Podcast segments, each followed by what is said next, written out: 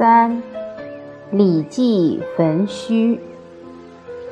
唐朝有位大臣叫李绩，他是随着唐太宗建立很多功业的大臣。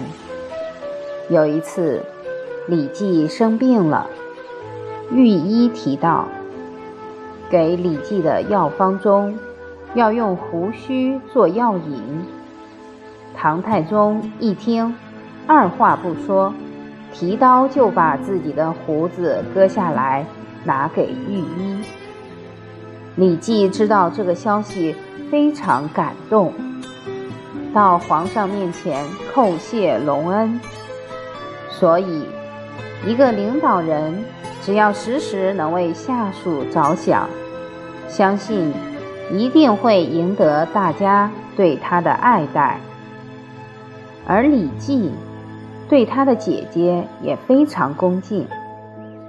那时他已经是国家的大臣，他去看望姐姐时，还亲自帮姐姐煮粥。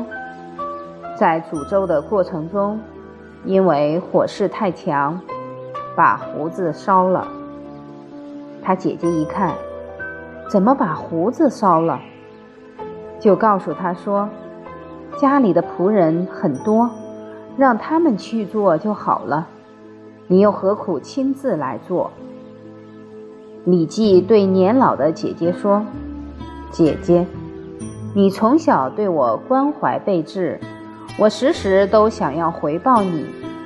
我们年纪都这样大了，我又有多少机会能够亲手帮你煮粥？所以，在李记的心中。”时时不忘姐弟的情谊。